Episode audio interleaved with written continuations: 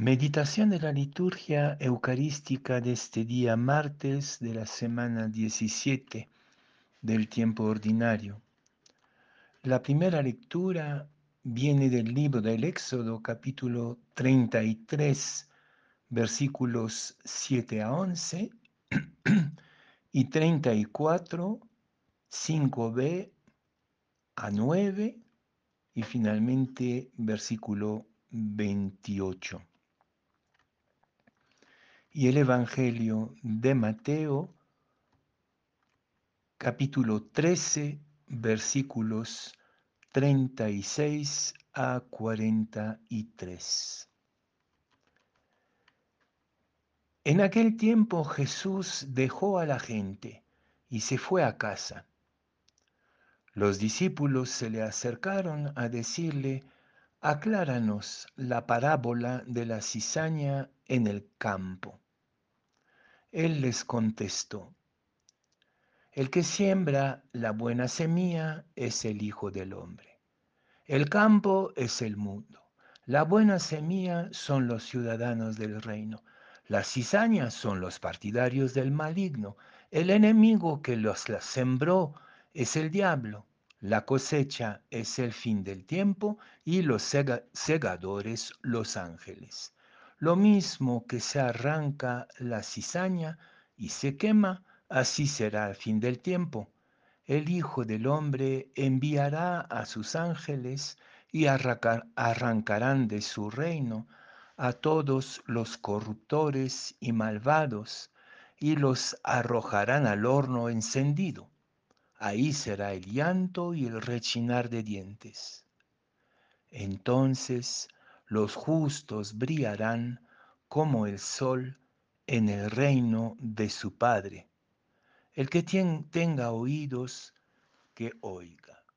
No pocas veces queremos reducir la amplitud sin límite y a veces tenebrosa del Evangelio a una pequeña cajita de fósforos queremos reducir el profeta Jesús a un maestro de escuelita. Estamos tentados de refugiarnos del viento tormentoso de las parábolas, de los interrogantes incómodos, de las molestias que Jesús nos lanza en sus narraciones reducir todo esto a un mezquino catecismo donde todo queda claro, encerrado y nos deja dormir en paz sin ninguna, ningún peligro de conversión. Interesante el contraste entre el Evangelio de hoy y la primera lectura. En el Evangelio de hoy Jesús regresa a casa. Estaba al aire libre con la gente y había proclamado esta impresionante y tan interpeladora parábola de la cizaña y del trigo, que nos confronta con la ambigüedad de nuestros pensamientos y acciones pero también con el gran misterio del mal en el mundo, un misterio que no tiene explicación y sobre todo no tiene solución única y definitiva. Dejó a la gente a la intemperie de la fe, regresa a casa y pareciera que todo se reduce a un pequeño cuestionario eh, donde tú puedes escoger lo que mejor te convenga, reduciendo la interpelación abierta, inacabada e incómoda del Evangelio a unas pocas respuestas cerradas. Y en la primera lectura, por lo menos en la primera parte de esta primera lectura, se ve todo lo contrario, un pueblo que sale de sus tiendas y se pone a la intemperie mientras el Dios incomprensible, el Dios totalmente misterioso y diferente de nuestras categorías, se hace presente a Moisés y al joven Josué a través de palabras misteriosas que no tienen solución humana, sino que tienen que asumirse como tal. Vuelvo al Evangelio.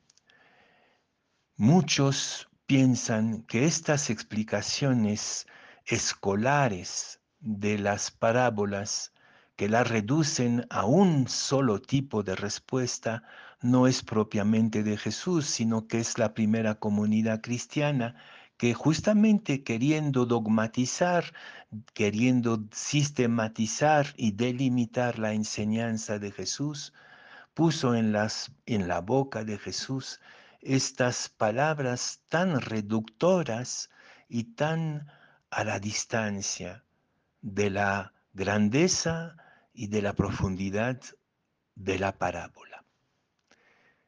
Pero lo acogemos como justamente el movimiento, las tentaciones, eh, la tendencia de todo grupo humano que empieza a organizarse, a volverse institucional.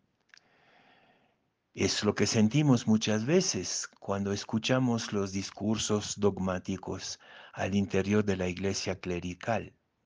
Hay que volver a salir de nuestra casa, salir de nuestras tiendas y dejar que el viento frío y fuerte o caluroso del desierto, del desierto del Evangelio, nos mueva, nos moleste, nos, el, nos cambie el peinado de todas nuestras comodidades y nuestras bien buenas costumbres, buenos pensamientos. No, el, el Evangelio no es un pensamiento correcto, no es una ideología, es una tormenta, es una tempestad de Dios en la que tenemos que meternos fuera de la casa.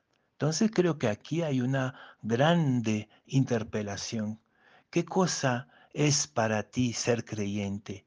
¿Es tener seguridades, respuestas baratas pero que te tranquilizan?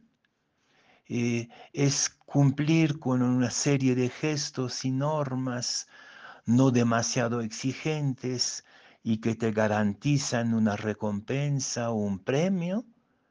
¿O la fe es el riesgo de la intemperie total.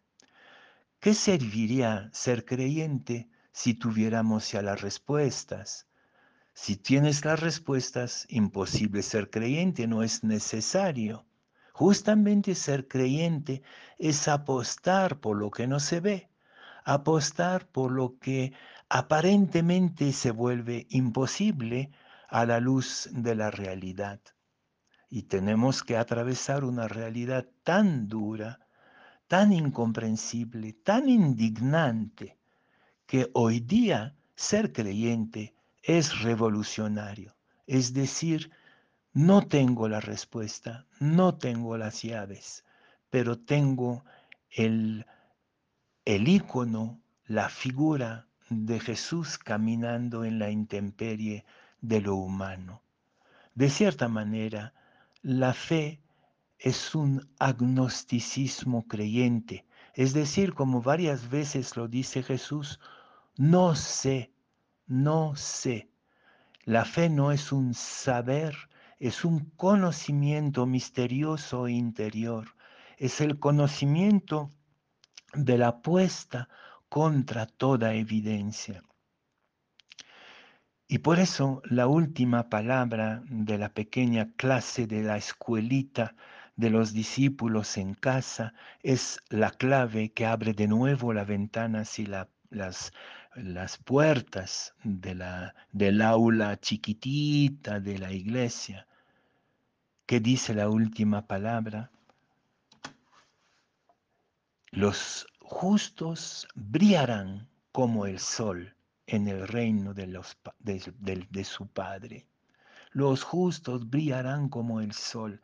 Entonces ser creyente es esta apuesta del agnosticismo creyente que no ve lo que cree, que ve a veces incluso lo contrario, la, cizaña, y sin embargo apostamos porque la justicia, los justos, los que realmente apuestan por la vida, por el bien, por la justicia, brillarán.